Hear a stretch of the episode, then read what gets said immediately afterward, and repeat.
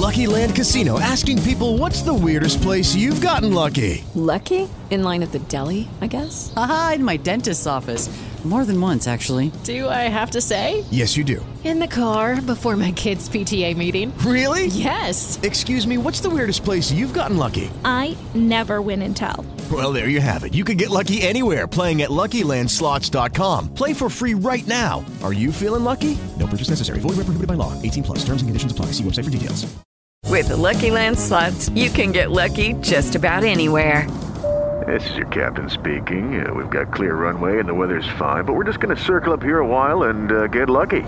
No, no, nothing like that. It's just these cash prizes add up quick. So I suggest you sit back, keep your tray table upright, and start getting lucky.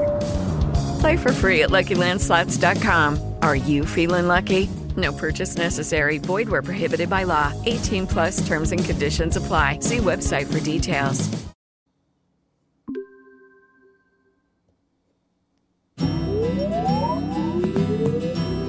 Hola, ¿qué tal amigos? Esto es Tiempo de Adición. El podcast del deporte mundial, episodio número 29 de nuestra tercera temporada. Les pedimos disculpas por no haber grabado la semana pasada. Eh, este personaje, yo, estaba preparándome para hacer un gran fondo, el gran fondo Six Gaps o el Six Gap Century en Georgia. Es sin lugar a dudas eh, uno de los gran fondos más difíciles que hay en los Estados Unidos. Nada que envidiarle a una etapa de alta montaña del Tour de Francia. 104 millas, 11.800 pies de elevación. Eso es alrededor de unos 170 kilómetros y 3.600 metros de desnivel acumulado. Entonces, eh, pues no me quedaba mucho tiempo para grabar el podcast y la verdad, si Pipe y yo no le sacamos la ahorita, no coincidimos, nos queda muy, muy difícil. Pero bueno, gracias de nuevo a todos los que nos, nos han escrito, nos escribieron que hubo, que el podcast, que, que, que pasó. Aquí estamos grabando con bastante tema. Hoy traemos mucho tema. Pipe, ¿cómo vas? Hola Juanpa, ¿cómo estás? Todo bien. Ah, ah, primero felicitarte, tremenda etapa, tremendo hito que lograste mejorando tu tiempo personal, es tremenda experiencia, ¿no? Eso no es fácil, yo siempre he sido muy insistente en ese tema, es que ya de por sí, mejor dicho, ya de por sí completarla es, es una hazaña, entonces, Gracias. que inclusive hayas podido mejorar tu tiempo, eso es tremendo mérito, la verdad es eh, único. Eh, primero que todo también, Juanpa, aparte de que tenemos mucho tema, estamos grabando miércoles 28 de septiembre, esperando en, estos, en estas horas, el huracán Ian está tocando tierra en la Florida, esperando que toda la gente que está allá, que nos escuchan, que, que, que tienen personas cercanas allá, pero nosotros tenemos incluso familia, tú tienes familia, es decir, todos que, que tenemos a alguien cercano en la Florida, sobre todo en la parte oeste, pues que estén bien y que, y que bueno, que pasen este mal rato lo más pronto posible, lo más rápido posible. Y que Es se cierto. cuiden, que se cuiden mucho. Eh, a ver, nosotros tenemos, porque yo, inclu- yo digo que tenemos, porque para Pipe también lo es, eh, mi tía, eh, que es prácticamente tía de, de Es una Pipe mamá también, sí, claro. Una mamá eh, es, vive en la Florida, pero pues hasta el momento tengo noticias de que todo está muy bien, de que el viento está muy fuerte, pero pues con respecto a ella, ahí está tranquilita en la casa y bueno, eh, esperemos que todas estas horas pasen rápido y que, que no pase mm, cosas mayores. Totalmente, totalmente. Me uno a ese saludo. Definitivamente. Bueno, Pipe, a ver, entre en dos semanas ha pasado un poco de todo. Se, Todo. Y empecemos por la despedida del que para muchos y es el más grande tenista de la historia. Eh, digo para muchos, pues porque en, en números unos dirán basados simplemente en, en números que Djokovic o que Rafa Nadal superan a lo que ha sido o, fue ya en su carrera deportiva eh, Roger Federer. Hay otros que nos enamoramos un poquito no solo también de los números que cuentan, pero de la clase, de la clase de jugador que es, de lo que significa, porque siempre se, recordarán, uh, los récords son para batirlos y este fue el que empezó a poner récords para que los otros batieran esos récords. Y, la elegancia con la que jugaba eh, profesionalmente, e incluso hasta la semana pasada en, sus, en, su partido de dobles en el que fue eliminado, que lo, compartió con, con Nadal, se, se, le notaba todavía la clase, eh, pero obviamente pues la, edad y las lesiones mm, no, llegan solas, ¿cierto?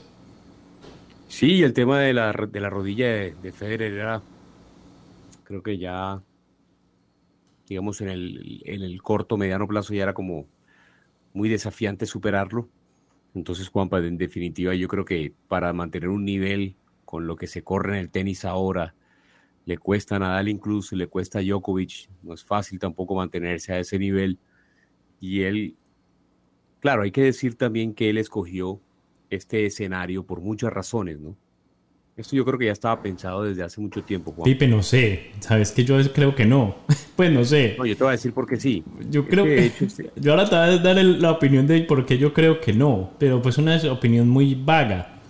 Es que yo. Pasa lo que sucede de pronto en el fútbol o en el ciclismo, más que todo cuando vos empezás en el ciclismo a ver que otros jóvenes, muy jóvenes, más pero porque te llevan 10 años o más, empiezan a poner unos números muy altos, porque todo se mide en números, entonces vos decís, como ya tenés ese, esa mentalidad de que siempre tenés que ganar, ya no sirve solo competir. Para Federer, al ver, me imaginé yo, era que al ver a un muchacho como Alcaraz ganar un US Open de la forma que lo ganó porque es físicamente superior a los otros, ya Federer dijo, no, ves, es que yo, yo ya no puedo competir contra estos muchachos. Bueno, te voy a dar mis razones. Es evidente que inclusive ya desde hace un tiempo Roger no tiene ranking. Él perfectamente puede ser wildcard en el torneo que él desee. Pero a ver, Juanpa, este es un torneo a ver, esto no suma para los puntos del ranking. Esto es un torneo de exhibición. Esto no es un torneo ATP. Esto no es un torneo ATP. Entonces, aparte de todo, la Copa Leiber en su historia, desde el año 2017, a ver, es un torneo de Roger Federer. Él es el dueño, de hecho. ¿sí? Él es el dueño. Su grupo empresarial, Team 8, el grupo empresarial de Roger, se juntó con Tenis Australia por el hecho de, la, de lo que es el nombre Leiber, rindiendo homenaje pues a Rod Leiber, uno de los más grandes de todos los tiempos, y, y, esta, y este personaje que ex tenista también, empresario, Jorge Paulo Lehmann, ellos se juntaron y armaron este formato que claro, querían justamente simular lo que es la Ryder en el golf, la Ryder Cup en, el, en el golf o la President's Cup en el golf, que fue la que acabaron de jugar hace poco. Claro, para explicar un poco el, contexto. Europa contra. Claro, Ryder Cup es Europa contra Estados Unidos. La Presidents es resto del mundo sin Europa contra Estados Unidos. Entonces ahí entra, porque claro, los latinos que querían participación, los asiáticos, sobre todo Corea del, Corea del Sur y Japón, Sudáfrica, Australia, que tiene un muy buen nivel de, de golf, también querían participar. Entonces hay dos formatos en el golf. Entonces eso, eso ya tiene mucha más tradición siendo el torneo de Roger Federer 1B, que él perfectamente podía entrar, él mismo dijo, yo quiero, participo, bueno, en fin, esto es un torneo ya más decorativo. Mira que, por ejemplo, no se juega a tres sets, sino que se juega a un match tiebreak, cuando en realidad hay sets eh, o están a sets iguales, entonces todo esto hace que... Y tienes al equipo, al equipo ahí contigo, a, tus compañeros en el... Que, tiene, que tú puedes escoger a tu equipo, por eso es que está, está Roger, por eso es que está un Rafa Nadal lesionado, porque si no, no fuera, si no, él no hubiera jugado, por eso está también, por eso es que no está un Alcaraz, porque también es por invitación, entonces uno selecciona también los tenistas en cierta manera. Y, y bueno, en realidad también esto le sirvió a él de marketing, ¿no? Él quiere vender su torneo, es un tipo, al fin y al cabo Roger también es un empresario ya. Y, este es, y este es, Juanpa, un asunto que él ya tenía y él dijo, escenario perfecto, juego mi dobles con Nadal, eh, tengo a todos mis colegas, mis grandes rivales, mis amigos, mi gente cercana en Londres, que es donde yo pasé, mejor dicho, varios momentos de su mejor época. Entonces, juntando todo eso, no le daba para mal la rodilla para un solo partido. Lo, lo tomó como el escenario perfecto para retirarse. Yo creo que eso ya estaba pensado hace mucho tiempo, Juan. Yo el tema de la rodilla creo que ya lo veía venir. Él estaba entrenando, pero justamente para... Eso es como, voy a decir una analogía así como, voy a utilizar de pronto una comparación, un símil ya algo tonto. Perdóname, Juanpa, pero eso es como cuando llegaba, ese es como cuando el Undertaker se prepara todo un año para pelear 20 minutos en WrestleMania, en WrestleMania hablando de la lucha libre, algo así similar, porque es un tipo que ya tiene cincuenta y pico de años, no puede luchar como, como los muchachos de 20 o de 30, eso ya tampoco es tan fácil. Entonces, tal cual le sucedió a Roger. ¿Sabes hace cuánto yo no veo y, WWE? y tiene los dos capitanes, dos leyendas, estaba, eh, estaba Rod Laver ahí en el público, estaba por un lado John McEnroe como capitán del equipo del mundo, Bjorn Borg como capitán del equipo europeo, todo se dio perfecto para que todas esas leyendas estuvieran en un solo sitio y lo vieran a él despedirse. Ya y lo hizo pues obviamente una semana antes de la Labor Cup, eso ya estaba para mí decidido hace rato. Y, bueno, yo sí creo que si a Roger le hubiera dado la rodilla, yo creo que él también eh, seguiría participando, pero fue, fue un tema de lesión, lo que también lo obligó. Y, se sabe que, mira lo que está mostrando el Caraz, lo que corre ese muchacho, el nivel atlético, físico, la velocidad con la que juegan ahora, es, es yo creo que para Roger ya es muy difícil competir al alto nivel. Y para participar por participar, yo creo que Roger ya está más allá del bien y el mal. Entonces, entonces, en definitiva, para mí eso es una decisión de él ya, digamos, pensada y deliberada hace mucho tiempo. Entonces, por, para mí, pero bueno, siguiendo con la, con la discusión, con el debate muy interesante que a propósito invitamos a todos a que nos cuenten, bueno, sí, para mí, para mí es Nadal, para mí es Federer, para mí. Yo creo que Juanpa hay, muchas, hay muchos hitos para ponderar porque hombre, que haya ganado la cantidad de Grand Slams.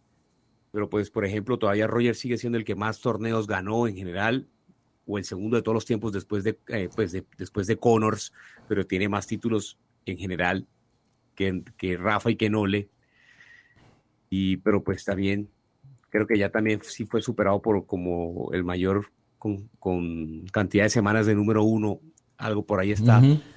Pero por ejemplo, está el que haya ganado más Masters 1000, el que haya ganado. Entonces, si uno observa títulos y calidad de títulos y, digamos, ganar Grand Slams eh, en, digamos, o mínimo dos veces, yo sí pensaría que si uno va a la estadística pura por los enfrentamientos personales, de pronto la estadística dice que Rafa Nadal de pronto puede que sea, porque Rafa Nadal fue campeón de Copa Davis, campeón olímpico, cosa que Federer y Djokovic no hicieron. A Roger le dio para hacer medalla de plata y fue campeón olímpico, pero en dobles con Babrinka en Beijing.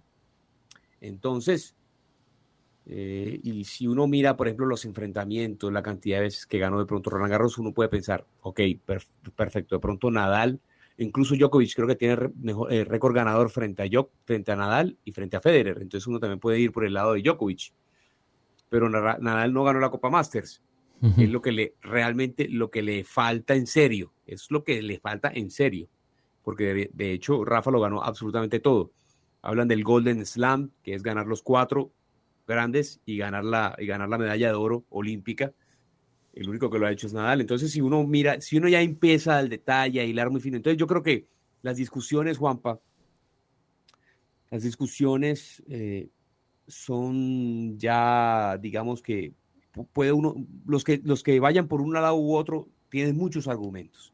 Entonces, para elevar el nivel de, de la conversación, yo creo que e, es más mirar lo, lo que le aportó al deporte, lo, cómo hizo para cambiarlo, su, su talento, la elegancia.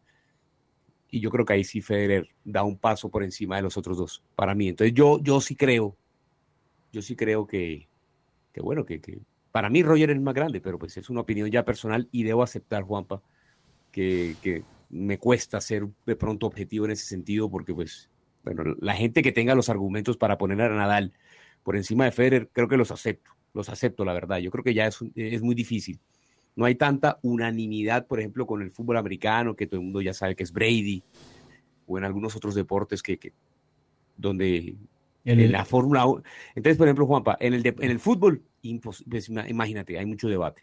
Eh, en, el, en, el, tenis es debate, en la Fórmula 1 es debate, en el básquet hay debate todavía, aunque Jordan todavía creo que, que está de pronto un Pero no para todos, Pipe, para nosotros que somos noventeros, ochenteros, es, es Jordan, pero para si le preguntas a, a, alguien que no lo vio, va a ser LeBron. LeBron, wow. claro. Exactamente, incluso hay unos que piensan que ni siquiera es Jordan, hay unos que piensan que de pronto era Bill Russell que, que, que falleció este año, Por que tiene 11 títulos. Porque, títulos veces, sí. porque, imagínate, Juan Pablo, hay gente que todavía lo mide con títulos, entonces todo eso, todo eso, todo eso influye. Como hay gente en el, en el fútbol que mide y, uh -huh. con títulos, y los argumentos, campeones. creo yo, Juanpa, exactamente, y yo creo que los argumentos, Juanpa, son muy distintos. Cuando se habla de deporte en conjunto, a comparación de cuando hablamos eh, de deportes individuales.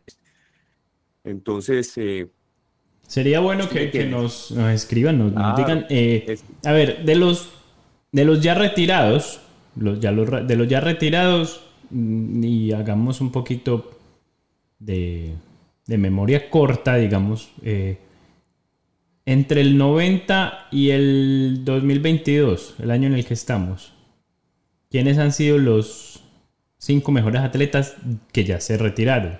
Sea, no me van a meter a Messi porque Messi no se ha retirado. No me vayan a meter a Cristiano porque Cristiano sigue jugando.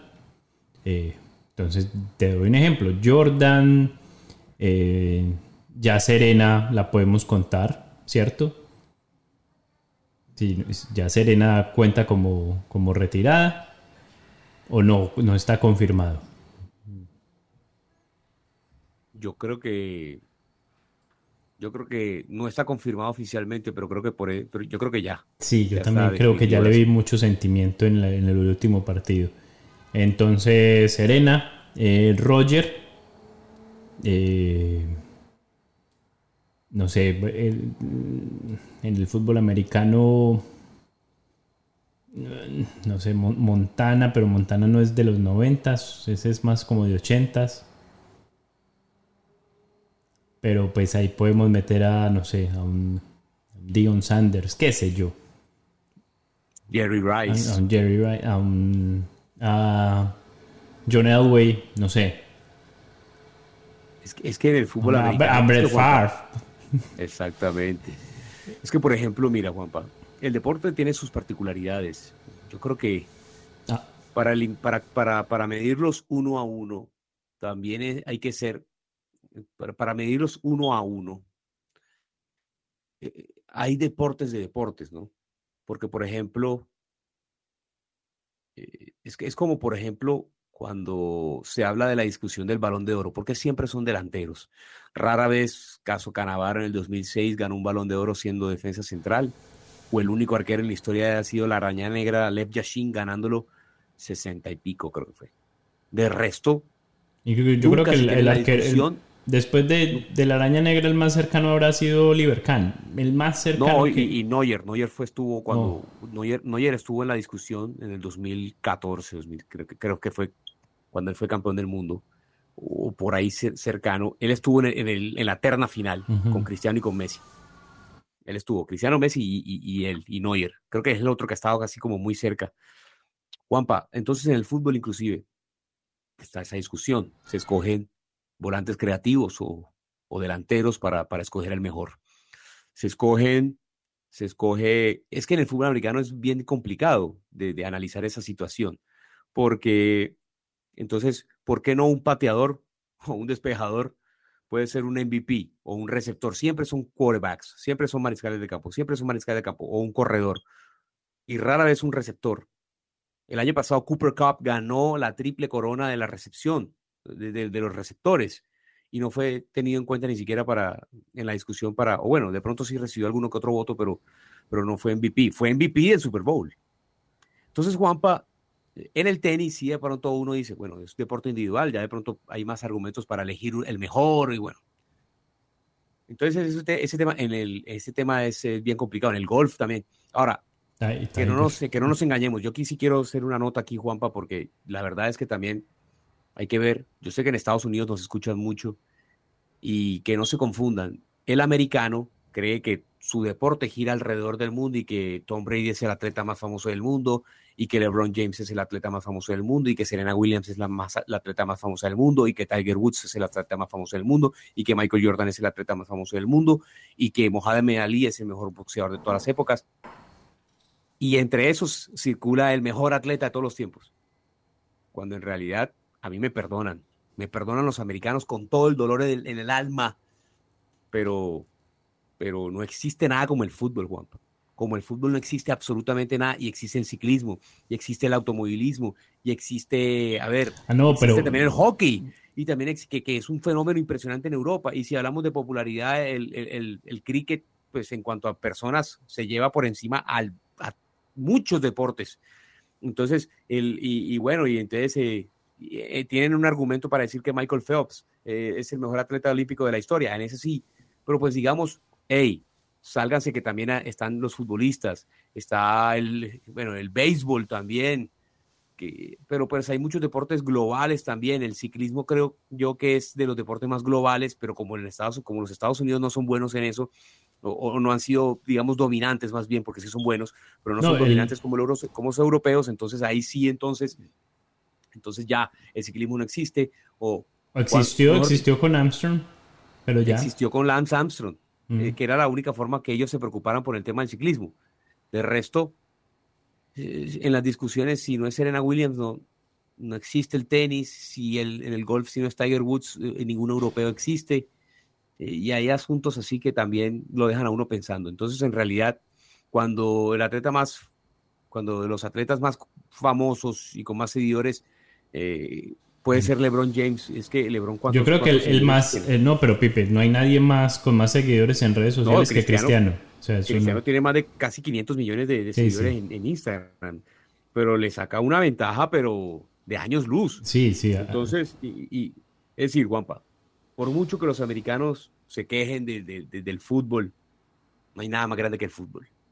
Juanpa, no hay nada más grande que el fútbol. Por mucho más que los americanos digan, el Super Bowl es lo máximo, se van a dar cuenta los americanos que a final de año no va a haber, no va a existir nada como el Mundial de Fútbol. Y en cuatro años, cuando ellos tengan el Mundial, se van a dar cuenta que va a ser la locura, que ni, ningún Super Bowl, por mucho más que enfrente a dos leyendas, puede ser, mejor dicho, que, que vuelva a jugar Joe Montana y que juegue Joe Montana contra Tom Brady, no va a existir un, un fenómeno como el fútbol. Entonces ellos también tienen que entender eso y muchas veces cuando nos, nos alimentamos de programas americanos y entonces normalmente hablan del mejor atleta de todas las épocas, solamente en la discusión hay americanos, cosa completamente falsa, falsa, falsa, falsa, falsa, falsa. Que, que, hay que incluirlos, sí, porque esos nombres son importantes, ¿por, qué no? Son importantes. Que Jordan es importante, claro que sí. Que LeBron James es importante, claro que sí. Eh, pero mira que en el, en el tenis solamente tienen en cuenta a las mujeres. Serena Williams. ¿Y por qué no tienen en cuenta a Roger Federer? ¿Y por qué no tienen en cuenta a Rafa Nadal? Que el tenis mueve masas a nivel mundial. Incluso me atrevería a decir que el tenis en algunos casos mueve más que el mismo básquet.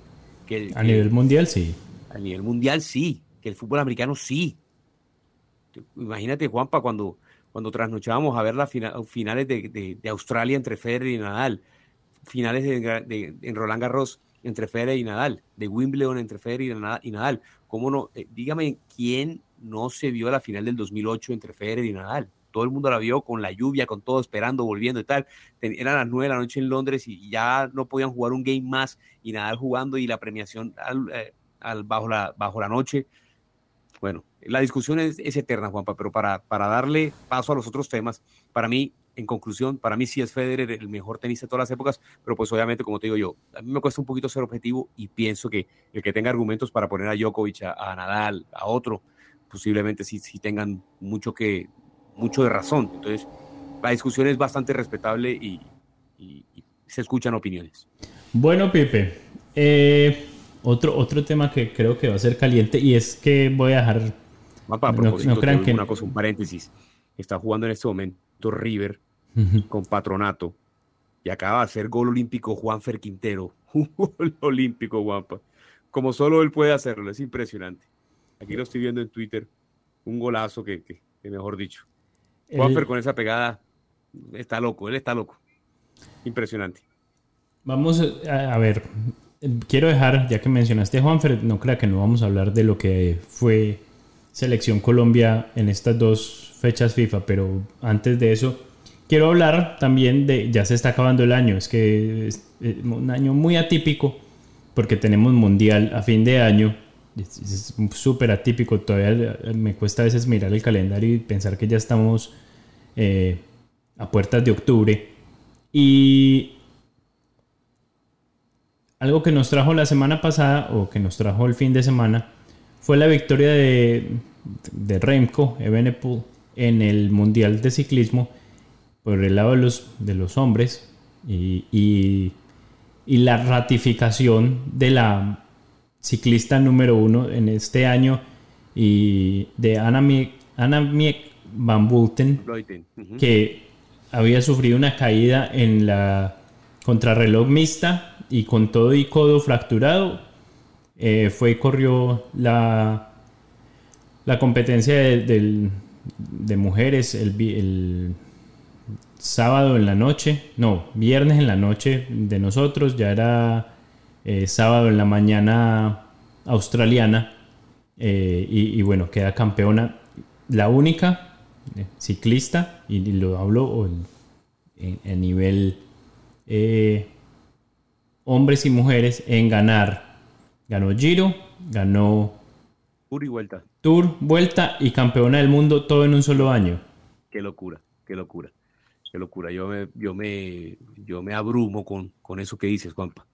Sea, es que ganar las tres grandes del ciclismo femenino, del ciclismo mundial y, y ser campeona del mundo, es la locura completa, Juanpa. La locura completa. Qué dominio. Sí, sí, Aparte que el dominio, Juanpa, yo que inclusive lo, voy, lo llevo más allá, no solo de ella, no solo de Annemiek van Vleuten, sino también aparte de lo que es el ciclismo, el ciclismo de lo- de los Países Bajos. Las ciclistas de los Países Bajos dominan a placer, a Exacto. placer completamente. No, Pipe, es que en el sprint final eh, les metió un sprint de fácil unos 400 metros y, y las otras se quedaron que se miraban la una a la otra sin como pe- preguntando quién va a reaccionar y, y todas sabían que, que ninguna, que la que reaccionara probablemente perdía el segundo lugar. O sea, ninguna tenía las piernas para alcanzarla a ella en, en- en- en el último sprint de, de- de la carrera. Y bueno, y por parte de los hombres, eh, yo creo que Remco se pone como el ciclista del año. No sé. Sí, sí, Juanpa, sí. Por más que. Vingegaard Juanpa haya ganó ganado. un monumento, sí, ganó en la vuelta y ganó el, y ganó el mundial. Hágame. y ganó San. Sebastián. Creo que fue la clásica de San Sebastián.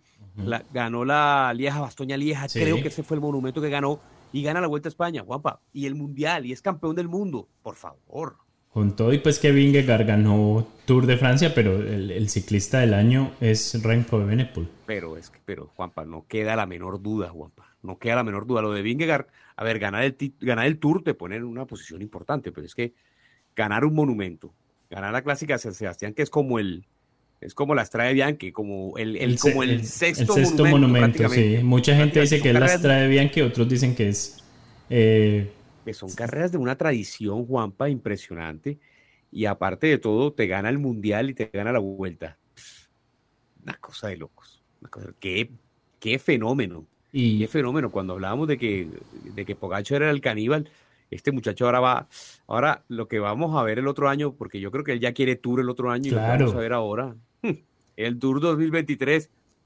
El Tour 2023 va a ser algo especial. pero Especial. Y por parte de los, los colombianos, ya me empieza a preocupar la vaina porque, porque no veo a nadie y estamos con la esperanza de que Egan se recupere, que puede que no. O sea, el, puede que no vuelva a ser el Egan de antes por, por obvias razones. No Porque hay algo que me da esperanza, que es ver a Renko. Renko tuvo un accidente muy feo de la cadera en uno de los clásicos, en una, de las clásicas, no me acuerdo en cuál. se cayó por un puente. Claro, que, que, se, que se dañó el coxis, no sé, la cadera, un problema muy serio. Y el año pasado cuando lo pusieron a él a competir, o cuando lo tenían como el gran rival de Egan Bernal en el Giro, no respondió a las expectativas y todo el mundo ya lo daba por perdido. Y mira este final de año de Remco. Eh, es que yo creo que el, otro año para, para, para Egan va a ser también como de ir compitiendo. Yo sí creo que en el 2024 vamos a ver el mejor Egan. 2024, para mí, ese es como el plazo, guapo, para mí. Pero a lo que, lo que te quería decir era que con lo que vi del Mundial, o sea, si no, es, si no es Egan, no hay nadie más. Yo pues ya a Nairo ya no le vamos a, a pedir que haga más de lo que ya hizo. Nairo es, Nairo y seguirá, y va a ser una leyenda en el ciclismo colombiano y para muchos, me incluyo, eh, va a estar siempre en la discusión del mejor de la, de la, historia en Colombia. Eh, pero pues ya, ya ante estos muchachos no tiene mucho que hacer, pero es que no hay, no hay un muchacho, aparte de Egan, que diga usted, ah, este también es la esperanza del, ciclismo, incluso latinoamericano. No lo hay. Eh, un mundial muy malo, muy malo para Colombia, por donde lo mires. Sí. la verdad, el protagonismo se perdió. Lo de Guita que llegó en el lote principal, a 10 segundos del lote principal, mejor dicho, llegó a 2.31. Es que, es que, Juanpa, si uno se pone a ver, si el segundo que fue Christophe Laporte y Michael Matthews fue el tercero, que Wout Van llegó cuarto, pero llegaron todos en el lote a 2.21. Y Guita llegó en ese lote prácticamente porque llegó a 2.31, pero pues llegó en el lote principal, entre comillas principal. Pues Juanpa, para mí, para mí definitivamente hubo un solo gran ganador y preocupante lo del resto. Es decir, en el sentido de que el dominio de Renko fue tanto es decir, sacarle dos minutos en un. No, y le sacó una vuelta. Una, o sea, eh, es, que, fue increíble. Faltando una vuelta, se montó de primero y no la soltó. Y una vuelta eh, es un viaje largo. Es que fue increíble el dominio, Juanpa. Eh, en un mundial, uno gana por 30, por 40, hay algún sprint, se van dos o tres fugados. Eh, es, es, raro ver, es raro ver a un campeón del mundo que haya ganado por más de un minuto y que haya ganado por dos minutos 21. Es una locura. Sí, sí. Es una locura. Para mí, a mí él es un fenómeno, Remco es un fenómeno completo. Imagínate a los nombres a los que dejó. Dejó a Sagan a 2.21, a, a Van a 2.21. Llegó, llegó, bueno, es que, es que hubo eh, al mismo Pogachar también a 2.21. Pogachar que era el eh, favorito. A Roman Bardet, a Lutsenko, que fue el otro que le medio, le intentó también en algún momento atacar. Él, se fugó con Lutsenko. Pero ya en la última vuelta. A lo es que, es que le sacó también a, Van Barle, que fue el que ganó la, la Paris-Roubaix. Eh, a muchos nombres importantes, Juanpa. Entonces, Si, yo, yo si yo me pongo a pensar, la verdad es que decepcionante lo del resto y monumental lo de Remco. No estoy queriendo justificar el resultado del equipo colombiano porque al fin y al cabo estaba muy duro y, la verdad es que todas las fichas, el mismo Nairo lo decía antes, todo estaba puesto con Higuita, era nuestra punta de lanza, ¿no? era nuestro caballito de batalla. Entonces, el hecho de que se haya dado de esa manera, pues, hombre, yo creo que si lo analizo desde el punto de vista objetivo, Remco y el resto, ni siquiera porque, no, pues de decoración Laporte y Michael Matthews se montaron en el podio por decoración, pero Remco es el gran ganador lejos del mundial. Olvídate, es decir, tremendo dominio, Juanpa, y me parece muy bueno para el ciclismo que, que también existan. Vamos a ver, vamos a ver estos todoterreno ahora, Juanpa, en los monumentos. Vamos a ver a Pogachar contra Remco y hasta de pronto Vingegaard se anime y vamos a ver batalla y se va a recuperar Roglic, que yo creo que todavía le queda un par de años de, buena, de buena batalla. Y si de pronto Van Aert se anima de pronto a, ser capo de una, en una gran vuelta, ¿por qué no? Y, lo que sí sorprendió fue Tobias Fox siendo campeón del mundo de la crono. Esa sí me sorprendió bastante, bastante. Entonces. Que ahí el pues favorito era Renko. Y el favorito era Renko. Sí, Tienes toda la razón. Tienes toda la razón. El favorito, No, el es que ni, ni él, Renko. ni él mismo, ni él mismo creía que había ganado. Eh, Para él era. Si tú le ves la reacción, es, es como de que. ¿Yo qué? ¿Yo gané? No lo puedo creer. Sí, sí, sí, lo de todavía. Bueno, re- es que lo ganó, fue cerrado, ¿no? Sí, fue sí. cerrado, fue un mundial cerrado. Tampoco es que se hayan visto, porque, y, y eso, bueno, Remco fue tercero a, a nueve segundos nomás. Es decir, eh, fue una crono corta, fue una crono relativamente corta para, para lo que es, es un mundial, pero, pero bueno, vemos también a los nombres grandes. Pues, No, que por eso mismo. No, por eso mismo. Pero pues, No, pero por eso mismo favorecía a Remco. Porque Gana es más de una crono donde él pueda coger su ritmo y ir de largo. correcto, De, cierto. de hecho, yo creo que Gana ahora está. quiere eh, batir el récord de la hora en pista. Entonces, Que sería bien interesante. sí, sí. que sería bien interesante. Y hay unos, y, y bueno, quién sabe de pronto de los de los de los, de los velódromos eh, homologados para tal, quién sabe de pronto si escoge el de México. No, no creo que va a ser en. Europa. Eh, Sí, seguramente. Lo es lo más lógico. Pero, pero bueno, guapa. Un mundial que deja conclusiones.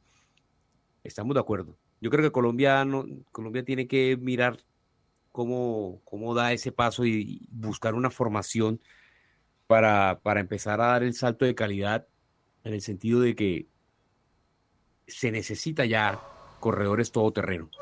Remco, Pogachar, Vingegaard son las referencias, Juanpa, en el sentido de que si uno se pone a ver, es que Jonas Vingegaard gana la crono, no la gana porque después él suelta y al final la gana Van pero pues él la iba a ganar, la del Tour la iba a ganar él, que no te quepa la menor duda, entonces son tipos que van bien en todos los terrenos para, para volver a tener un campeón de Tour, para volver a pelear una grande, para volver a pelear mundiales, para ser protagonista en, en, en olímpicos, se necesita ciclistas con, con formaciones importantes. Eh, hombre, el más cercano que uno pudo haber tenido en, este, en, este último, en el último tiempo, sin lugar a dudas, era Rigo, que Rigo te iba bien en, toda en todos los terrenos. Rigo es un tipo que fue medallista de plata en, un- en- en unos olímpicos. Rigo ha ganado cronos eh, en Giro, eh, fue segundo en Giros, que también pues, ha ganado etapas de montaña. Entonces es uno de los que es uno de los que más se parecía. Pero pues ya también. la Y eso que le faltaba, y eso que el nivel estaba más bajo. Mira que el nivel cada vez va creciendo más. Y por ejemplo, un Geraint Thomas, eh, un Geraint Thomas que ahora fue tercero en el Tour de este año, registró mejores niveles de, de vatios por peso. eh, que lo que tenía antes, que cuando, 2018 que cuando fue lo ganó. Sí, sí, sí. Una vaina- El ciclismo es así. El ciclismo es así, es una locura. Es un nivel competitivo abrumador. Entonces, hay que estar, hay que buscar estar allá. Ahora, Juanpa, Juanpa, Juanpa, Juanpa, Juanpa. No, te tengo un Juanpa. tema que para que sigamos. Juanpa, es que, a ver, pero el tema, el tema de. Te tengo otro tema, ya que estás hablando de deportes competitivos. No, pero, eh, pero, pero lo de lo del mundial. Quiero ver, recuérdame el nombre, ¿De quién? recuérdame el nombre del ciclista colombiano. eh, Ah, hay un juvenil. del juvenil del Del- juvenil de la del crono, del juvenil de la sub-23 de la crono Ah, no, no, no, Pipe, no, no, pero es que es increíble. No me acuerdo No, el no, no, nombre. no, eh, es bochornoso es ya lamentable sé Yo quiero que, el nombre de que él, le saca Juan Pablo que, algo que es- se fue a montar en una bicicleta que lleva la llanta frenada. no no No, no, no, Pipe, eso. a ver no no no, O sea, no, vos te preparas todo un año y no solo sos vos, te- se tiene que preparar todo el equipo. Todo el equipo. Juan Manuel Barbosa técnicos, Juan Manuel, mecánicos. Juan Manuel Barbosa terminó a siete minutos Juanpa a siete minutos del ganador O sea, pero pero es un es, un papelón es para un, papelón. para un mundial, hagan de, le- expliquémoslo en, en, en castizo. O sea, un mundial es, es, eh, se va a ir a mostrar. Vos te estás preparando, este muchacho se está preparando todo un año para este evento. Pero así como se está preparando él, se tiene que preparar su director técnico, su equipo, sus mecánicos. Tienen que preparar, tienen que llevar una estrategia. Si nos pasa esto, ¿qué hacemos? Si me pincho, ¿qué hago? Si, o sea, pero, y ya otra peor, es vos salir a hacer una crono con una bicicleta que lleva una llanta frenada. Y que el director técnico no le diga, porque según lo que dicen es que el, el muchacho quiso seguir. Así, no, vos lo bajás, le decís, te pasas a tu otra bicicleta y en, el y en ese instante trate de que, el de que el mecánico arregle la de crono.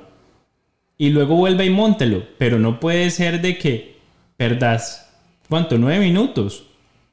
Y, y, se, Estuvo, eh, quedó a 7.25 en la posición 40 de 43. y según... solamente, solamente superó a uno de Pakistán, a uno de Eritrea y uno de Guam. ¿Tú puedes creer eso? Y Juan? que y, y le miraron los vatios que él iba metiendo y con los vatios que él iba metiendo hubiera quedado tercero o cuarto.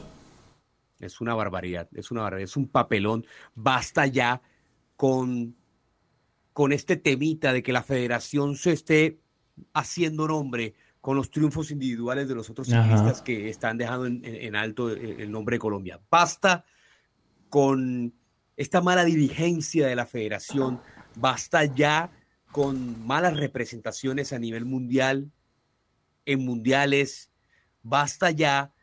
Pipe, de- ¿hace cuánto fue que dejaron a un muchacho llorando ahí en la carretera? No, Hace tres años. No había asistencia. eh, Este muchacho de apellido Gómez, eh, claro, eh, eso fue en el 2019, si no estoy mal. Sí. Basta ya con esto. Y luego Basta sale este el, el- siempre con excusas, ¿no? no, Bueno, si a vos te, y si te están sucediendo tantos errores continuamente, pues es, porque vos como director técnico no sos bueno, renunciá. No son capaces, no fueron capaces este año de organizar el Tour Colombia. Ah, esa es otra. Porque, sí. no, porque por un montón de. Y creo que el próximo año se los van a quitar, ya tampoco. No, y ya y no, y van a bajar de categoría. Basta ya con eso. y San Juan, siendo San Juan, San Juan Argentina, yo no tengo nada en contra de Argentina, muy bueno, pero muy bueno que a los colombianos también nos pasen esto, a la gerencia o deportiva colombiana que se creen que son lo más top del ciclismo en Latinoamérica. No, ¿saben qué? San Juan va pronto a realizar un mundial de ciclismo. Increíble. ¿Ah? Totalmente. San Juan en la Argentina. Impensado. Decime cuántos ciclistas puede tener San Juan. Dos. No, no, obviamente, no, no es que Juanpa, no hay, no hay, no hay justificación. Basta ya con estos papelones de y estas salidas en falso y estas malas representaciones de la federación. Basta ya de estos directivos que no hacen un pepino, no hacen nada, no hacen un carajo. Hay que decirlo así, no hacen nada. No Ay, les importa nada. Esos tipos no, no, no, bus- no, no, mejor dicho, administran mal el dinero, eh, dejan caer las competencias, eh, forman mal a los ciclistas.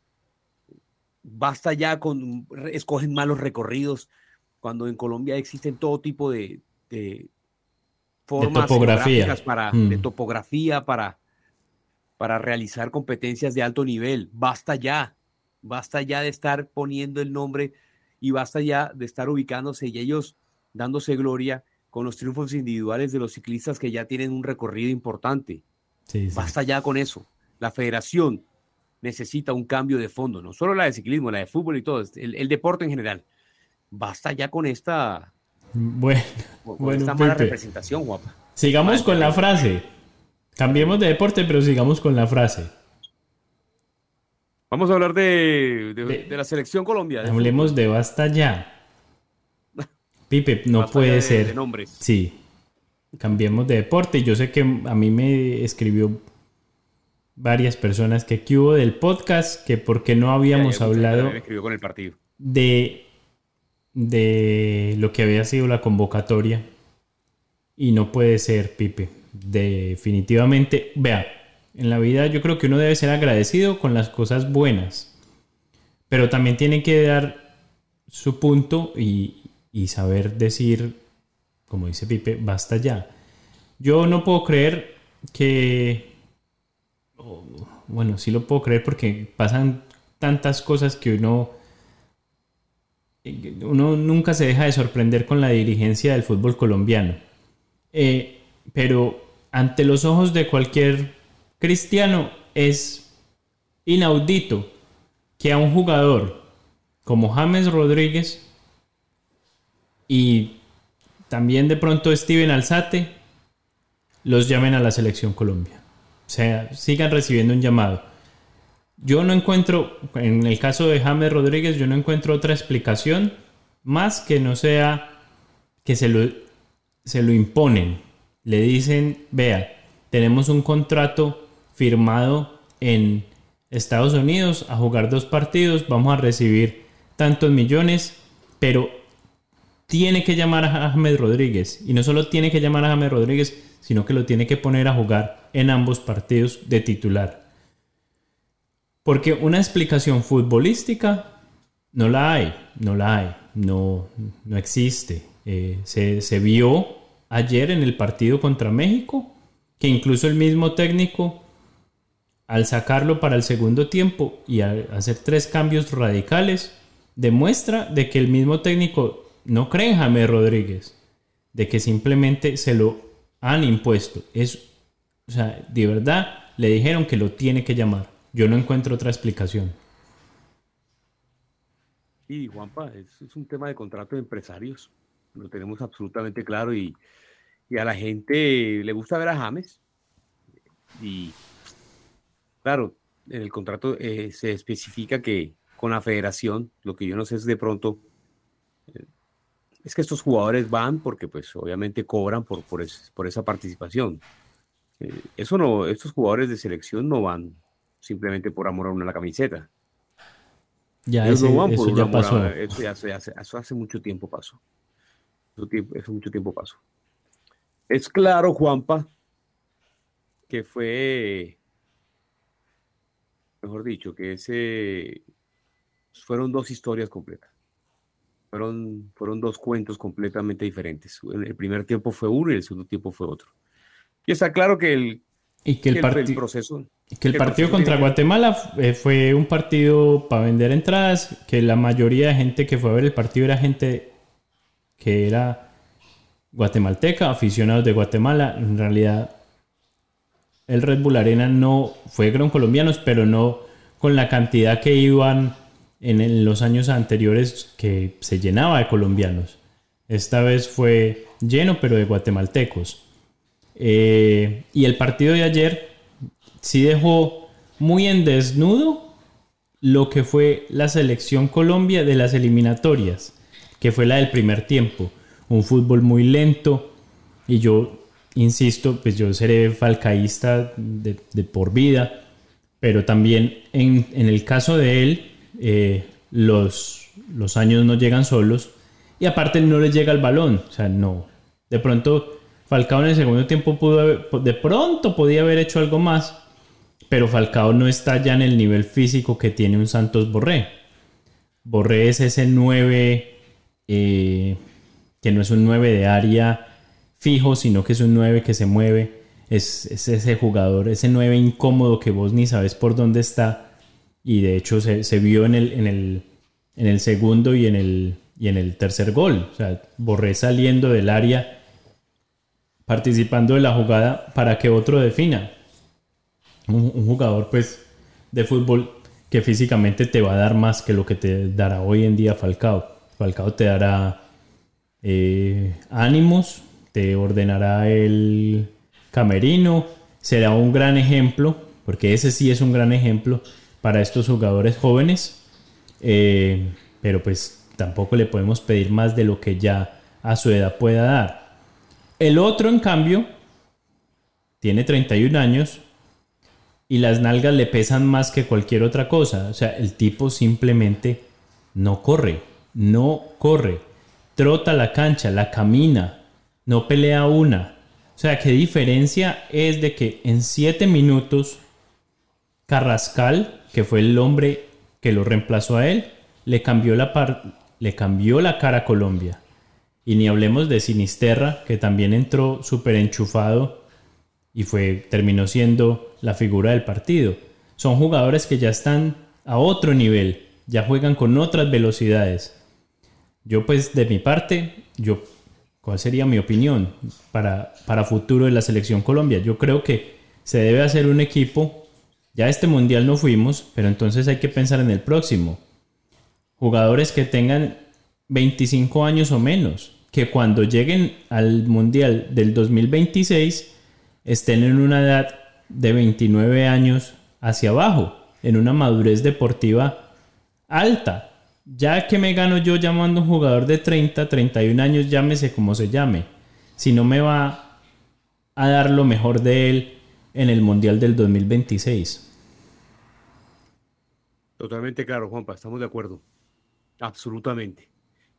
Y es evidente que, que todavía que la federación necesitaba, ya se dan cuenta todos, porque prefirieron a un Néstor Lorenzo por encima de un Ricardo Gareca, de otros nombres importantes que no se dejan imponer ese tipo de cosas. No quiero decir, yo sé que Néstor Lorenzo es un tipo de carácter y que conoce la, la federación y que conoce el país, pero es, también tienen que verlo desde el lado personal.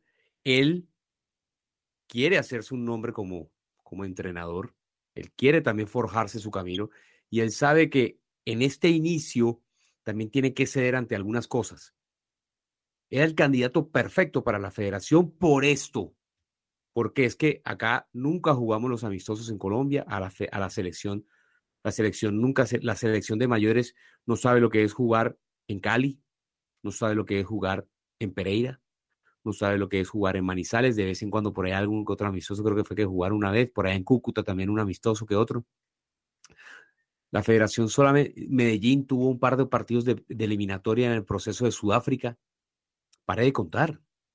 La selección no sabe lo que es jugar en Cartagena, no sabe lo que es jugar en Bucaramanga, no sabe lo que es jugar en otras ciudades importantes. Entonces, Juanpa, estos empresarios, y mientras siga Yesurum pensando solo en dinero, mientras siga justamente, mientras se siga seleccionando también o escogiendo presidentes de la DIMAYOR de la manera que lo escogen, porque ya Fernando Jaramillo no va más. Ahora, iba hasta el 30 de noviembre, cuando se declaraba un campeón en la liga. Pero le dijeron, ¿sabe qué? Usted que es un mesecito más. Ahí, ¿por qué? Obvio. Es porque el hombre también tiene todo pago para irse a Qatar. ¿Tú crees que va a ser, se va a ir a pasear a Qatar? No, él se va oficialmente como el presidente de la I mayor. Va Pero ir- ellos no van a hacer ningún tipo de trabajo de conocer allá. A otro mundial más va a ir a el, el del Pereira. Ah, ¿cómo le parece a usted? Ese sí sería ya el colmo de la sirvengüenza. El agente liquidador. Tres mundiales. Si Yonomar Candamil, si Yonomar Candamil llega a ir al Mundial de Qatar, apague y vámonos, Juanpa. El colmo de la sinvergüencería. El colmo, No lo dudo, Pipe. No me sorprende. No, no me sorprendo. por eso no me sorprendería a mí tampoco. Eh, Juanpa, entonces, a- en eso se gastan la plata los, los, los, los dirigentes de ese país. No hay liga, no hay, no hay liga femenina. Eh, Se escoge ah, de manera, digamos, flagrante. a o se dedo, a dedo. errores de, de manera flagrante en todo sentido cuando se escogen los patrocinadores, cuando entran los dineros, cuando se, cuando la televisión hace lo que se le da la gana. Y ya saben, llenen el espacio en blanco a quién me refiero con, cuando hablo de la televisión. Entonces, Juanpa, cuando no hay formación juvenil, cuando no hay procesos, cuando los técnicos, cuando hay dos campeonatos al año y cuando un técnico dura cinco o seis fechas no más, cuando no hay procesos, esto es lo que ocurre. ¿Quién está dominando el fútbol en Sudamérica? Brasil. Vean el modelo brasilero. Modelo de campeonatos de un año. Modelo de procesos. Juanpa, el partido de ayer representó un papelón tan grande en cuanto a la organización o en cuanto o, o se tomó tan a la ligera más bien quiero decir que Colombia sacó del medio en los dos tiempos No, yo no había notado eso. Juanpa, la controversia es que Colombia sacó en el primer tiempo, en el segundo tiempo, el kickoff fue de ellos. El árbitro no tenía la más mínima idea de eso. Los equipos inclusive tomaron ese tema a la ligera. y era un partido en Levi Stadium que le caben 80 mil personas, 70 y pico mil personas, lleno de mexicanos, importante, que les dejó un dineral, les dejó un dineral a todos. Y se tomó tan a la ligera este tema de la fecha que se coordinó un partido con Guatemala. De hecho, la afición guatemalteca celebró, mejor dicho, Pipe, increíble. salió contenta porque le anotaron un gol a Colombia. Sí, sí, increíble, Pipe. Aquí estoy mirando, sí. Y sí. Sí, Pipe, no puede ser. Yo creo, nunca había visto Puede nada ser. de eso en el mundo. Yo tampoco. De un que el mismo equipo que sacó en, la- en el primer tiempo se haya acabado en el segundo. Es fecha FIFA y por muy fecha FIFA y por muy amistoso que sea, es fecha FIFA y eso lo tiene ¿Y a que ese mirar. árbitro qué? ¿No lo van a ese suspender? Ah, bueno. No me acuerdo de dónde es el árbitro. Es de aquí, es gringo. sí, sí, Sí, sí, pero tiene ascendencia es- por allá de eh, asiática o, Sí, sí, no algo por o allá. musulmana, no me sí, acuerdo sí, sí. Increíble. Pero, pero Juanpa, Juanpa, cojan, eh, hombre, al menos, al menos hagan las cosas bien, hagan las cosas bien. Juanpa, explícame, es que también la cultura, tienen que entender el contexto, cómo es que, voy a, voy a decirlo textualmente, cómo es que los mexicanos cuando Ospina saca, le gritan puto y paran el partido porque la afición estaba teniendo supuestamente comportamientos homofóbicos. no me acuerdo. Eso, Pipe, Dios. pero eso, eso ya, como a los mexicanos los tienen sentenciados con eso, que, entonces pero- ellos, o sea, ellos se pueden ganar una suspensión de que los pueden sacar hasta del, del mundial. Entonces, la- es, eso sí es Federación Mexicana. Cuando eso está sucediendo, ellos, la Diferente. Federación Mexicana, literal, le para el partido, pero para que, como para calmar a la gente, para evitar que lo suspendan. Mira tú, mira tú ese punto de vista, me parece excelente que también tengas ese... ese Pero eso, ese eso, asunto, sucede como en, algo... en todos los partidos de la selección mexicana, aquí en Estados Unidos, pasa lo mismo. Les toca eventualmente parar el partido en algún momento para evitar que lo suspendan. Ellos ya llegaron a jugar partidos a puerta cerrada en México debido a los gritos homofóbicos de su afición en otro eso. lado. Imagínate eso, imagínate eso. Eh, yo, Y como, Yo ellos ya, y que- como ellos ya saben de lo que es que lo suspendan de un mundial. Yo creo que el tema, el tema se está llevando ya a, a unos niveles un poquito exagerados. Tú y yo también vimos el fútbol de cierta manera diferente cuando, cuando los jugadores, es que, es decir, se está tratando ya todo con una sutileza Sí, sí. que no, que me, me cuesta, me cuesta aceptar este fútbol. Independientemente que ellos estén curando en salud y que se estén cuidando, y me parece bien también que, que ellos, hablo de los mexicanos, pues que, que tomen las medidas como para que no les vuelva a suceder algo similar a lo que tú comentas. Pero Juanpa, no sé. Pero bueno, este partido, Juanpa, dejó puntos importantes y positivos, pero pues a mí la verdad, sabiendo que no se va a volver a Dejó, jugar fecha dejó puntos importantes y positivos en ambos tiempos. Hablemos simplemente de fútbol. Si Néstor Lorenzo no le, no le estuvieran imponiendo jugadores y él hubiese, y hubiese sido decisión propia haber llamado a James Rodríguez, ayer se dio cuenta de que su decisión fue incorrecta de que este jugador no le da lo que él está buscando. Tan es así que lo saca en el primer tiempo.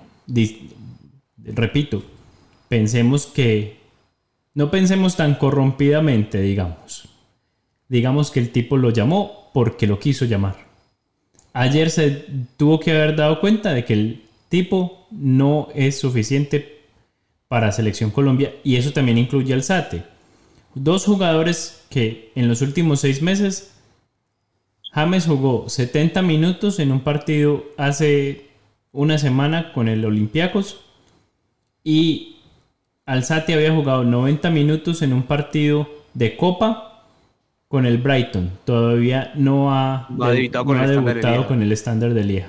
Entonces, ambos jugadores fuera de ritmo. Ayer se tuvo que haber dado cuenta de que no puede llamar como sea jugadores que no jueguen, que no tengan ritmo.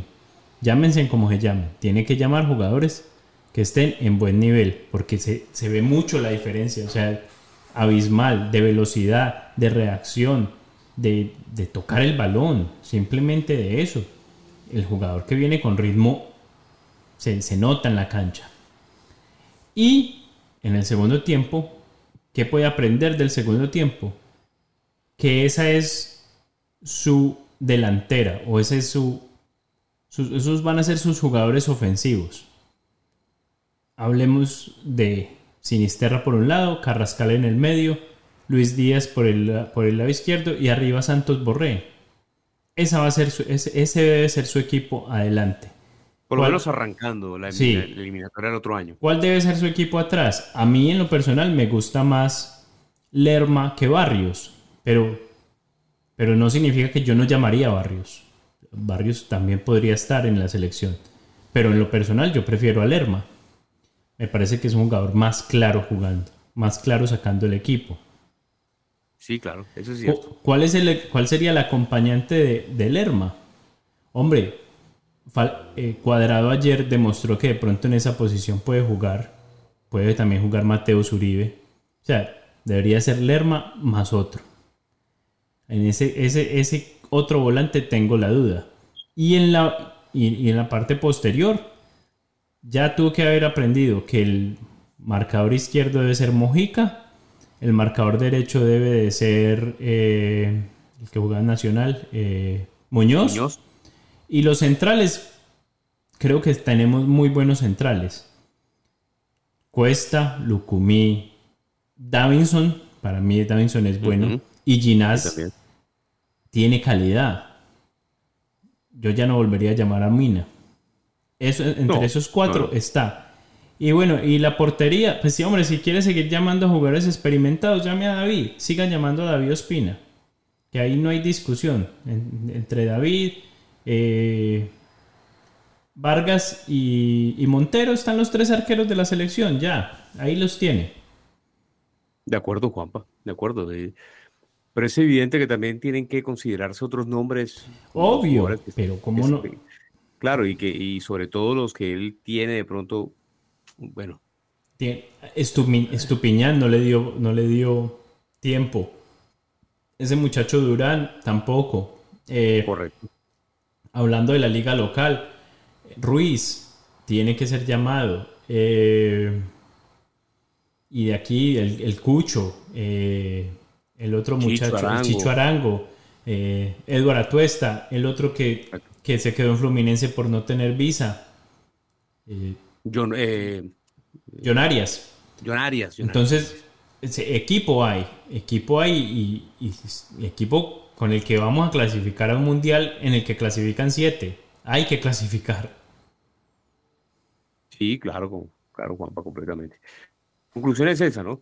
Primero todo, tema James, es evidente que tiene que eliminarse ya esta figura de que en la selección deben haber o deben existir caudillos que, que manden adentro. Ojalá que entiendan desde la selección que, que la selección no es un tema para estar llamando o estar pagando favores de, es decir, se le reconoce toda la trayectoria, sí, goleador de un mundial, todo lo que hizo con el, sí, perfecto, todos sabemos de la calidad de James, pero ya eh, no es el momento, no es el momento. Si de aquí al otro año es la figura, es el mejor jugador de la liga griega y, y- y vuelve a ser de pronto en un 60-70% del James que fue el, el del Bayern en su primera época o el del Madrid en su primera época, bienvenido sea. No tengo ningún problema en que vuelva a llamar a James.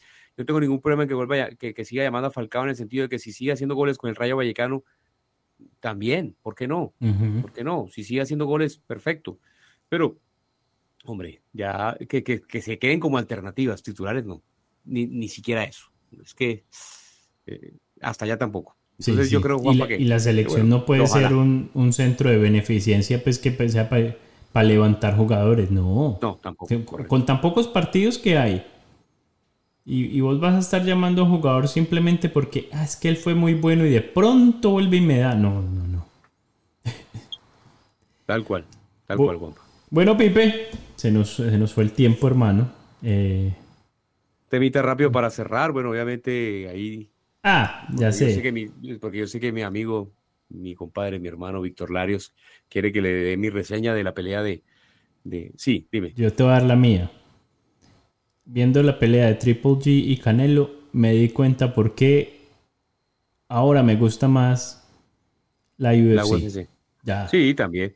E- Este tipo de peleas son las que, que alejan al, al- al fanático del boxeo del deporte y lo, y, lo, y lo inclina hacia otros lados. No hubo pelea prácticamente, no hubo pelea, fue una exhibición.